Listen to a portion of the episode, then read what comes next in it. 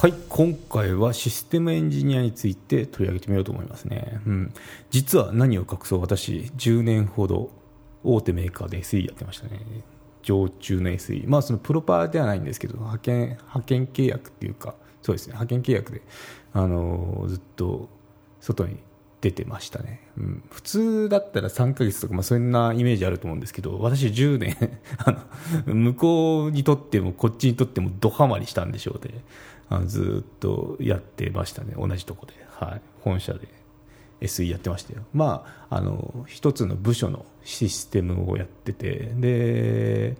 それこそ何百人っていう部員を抱えてるとこだったんですけど、まあ、その中でも内製システムでそのソフトウェア組んでて。でそれでいろいろ案件の管理とかいろいろやってたものの要ですよね、システムっていうのをやってました。はい。人数本当に少ないですよ。2名だったから、2名で回したし、その実際にプログラミングする人は。まあその中でもその、なんだろう、調整役とかいうそのプロパーの人が2名ついて大体4人くらいだったかなでいろいろこのプロジェクトを膨らます時とかっていうのは人を増やしてまあでも最大でも6名かないるかなそんなに。まあでもそのくらいかな。まあ56人くらいでやってましたけどね、うん、そんな感じで14年やってました。はい。私があの独立したいっつってやめたわけですけどそれ言ってなかったら多分今もそこで働いてると思いますね。うん。な感じで、まあ、あのちょっとレアなケースかもしれないですけど普通だったらまあ1年契約とかあのそんな感じでいたりあと、まあ、当時はその派遣契約とかでも全然あの当たり前だったんですけど今だったらその業務委託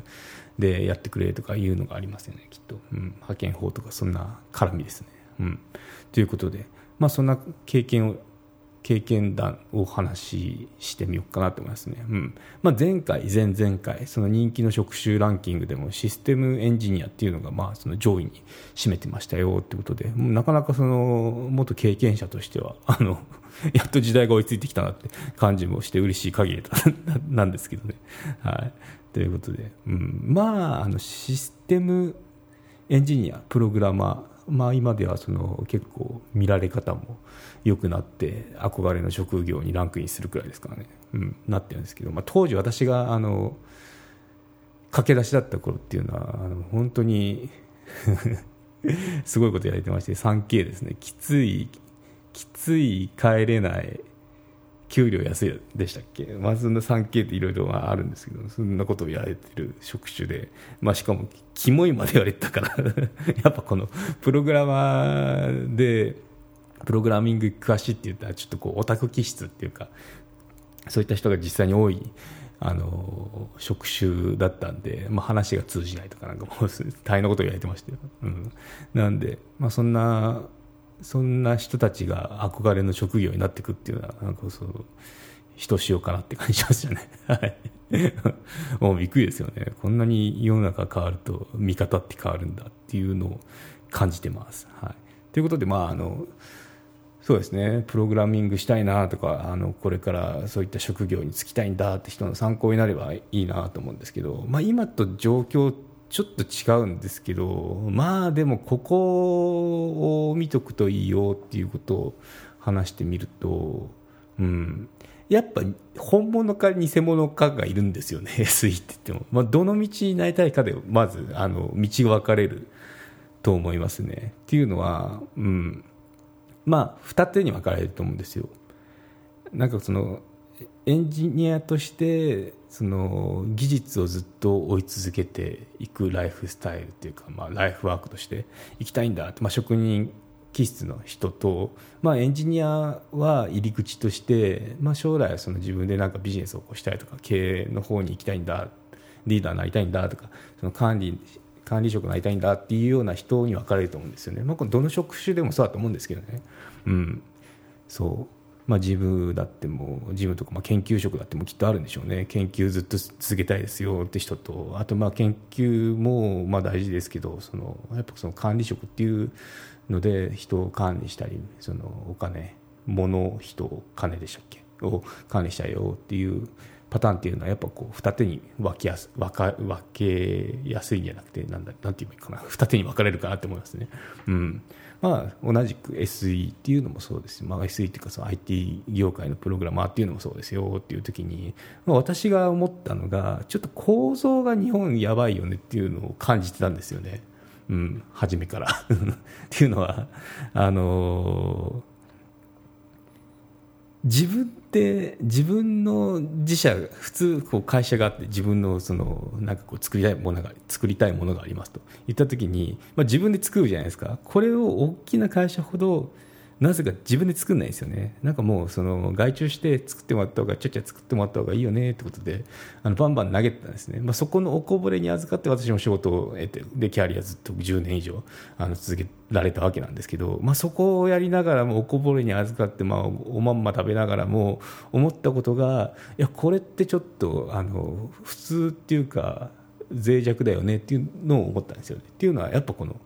丸投げされてるわけですよ、こんなことしたいからよろしく、このお金でよろしくってやられてやるわけなんですけど、でまあ、成果物できましたということで、うん。まあ、でもその、そうなるとどうなるかというと、私抜けたらやばいことになる、オタクみたいなことになるんですよね。うん、で実際そういう風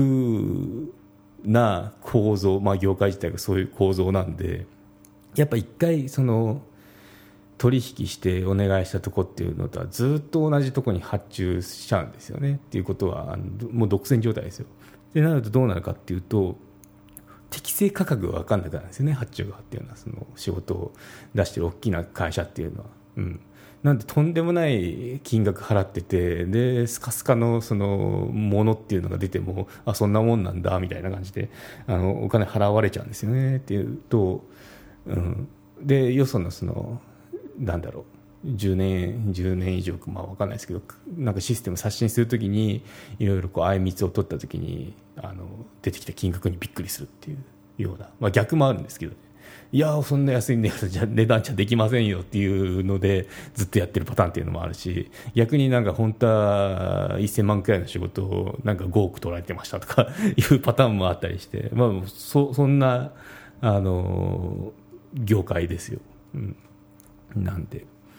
なまあちょっと話ずれましたけど、まあ、このなんだろう。そういっ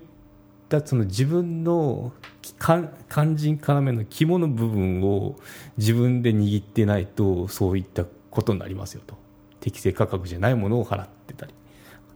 しますよと。いうことで。でそれが分かる人が今度あの最初はそのアウトソーシングで出した時っていうのは、まあ、そのその本人もできるんでしょうね。やろうと思えば。でもそれ手が足んないしだったらちょっとまあお金高いかもしれないけどその普通の社員に任せてやるよりかよりかはその知識を持った人まず会社に頼んでであのちゃっちゃとやってもらうっていうのはもう全然これまっとうなことなんですけど、まあ、それやりすぎるとなんか分かんないけどこれあそこにお願いしとこうみたいな消費者みたいになっていくんですよね。ってなるとあの本当に逆にあの自分なんなんて言えばいいかな 難しいんですけどそのお金を安く上げたくてやったことが長い目で見るとその自社に知識は残んない。実は適正価格じゃない。なんか10倍くらいふっかけられてました。とかいう悲しい現実になっていくんですよね。うん、ということであの、まあ、そこはその発注側とか発注側ですね。発注側が注意しなきゃいけないことになったりするんですよね。そんなあの業界ですね。そう。まあその業界自体が若いっていうのもあってで本当の価格っていうのがまだこう手探り状態だったってところもあるんですけどね、まあ、それ多分今だいぶ変わってきてると思うしそのやっぱ自分のとこで作んなきゃいけないよねっていう感じにもなってきてる。るみたいで、うん、私、これ大賛成なんですよ。やっぱこの肝の部分っていうのは自分で握っとかないと、やっぱその妙な人たちにふっかけられたりとかあするので、うん、大事だよっていうのが、うん、脳みそまでアウトソーシングしてるって、あの、言ってましたよね、私は。よく そう、そこはちゃんとしなきゃだめですよとか、そこは脳みそまでアウト掃除にしたら終わりですよですね。そう。で本当に大きな企業ほど商社的な感じになってて、まあ仕事回るわけですよ。どんどんあの、関連会社とかにあの物投げていけば案件投げていけばでありがとうございますとか言っていや頑張りますとか言ってあの元気よくやってくれてよしみたいなあの殿様みたいになってくるんで、そうだと実際にその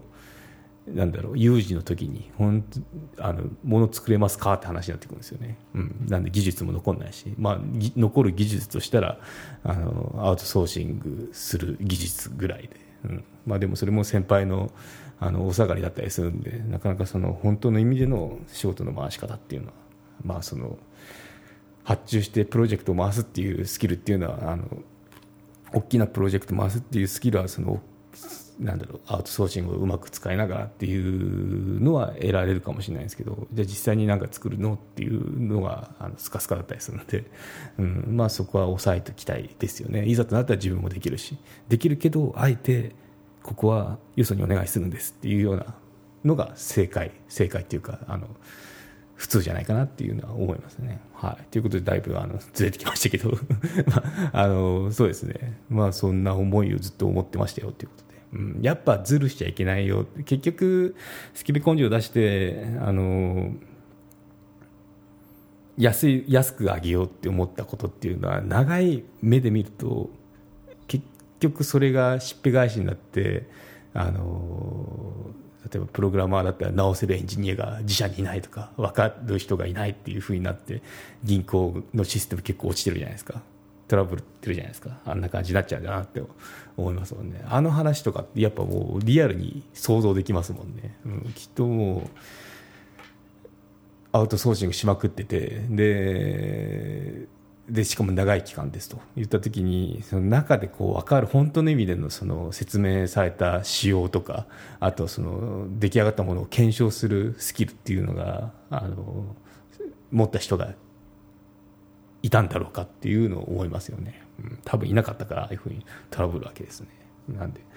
そんなあの業界ですよ。そこになりたいって 言ってなんかこう夢をくじくような話ですけどね。はい、ということで、うん、まあじゃあでもそう目指してるよって方につい方に対してだったらまあこういう路線とか、まあ、こういったそのキャリアアップ手順って、まあ、あのおすすめだよってことを、まあ、ちょっとサブスク会員限定になるんですけど話してみようかなと思いますね。やっぱ経験者なんで、うん、まあちょっとその SE から離れてるとは言ったってもあの語られるとことか、まあ、こういったステップっていうのがやっぱ強い自分を作れるよってことがことのサンプルじゃなくてヒントっていうかなんかアドバイスになれるかなって思うのであのよろしければあのサブスクアップルのポッドキャストをやってるので登録して続きも聞いてみてください。はい、ということで、今回は無料の方、ここまでになりますね。はい、ということで、ここまで。マネジク有料チャンネルのご案内をいたします。有料版チャンネルマネジクプレミアムを Apple Podcast で配信中。有料会員はエピソードの前編を聞くことができます。また、有料会員のみのエピソードを用意しております。ご登録して応援いただけると励みになりますのでどうぞよろしくお願いいたします。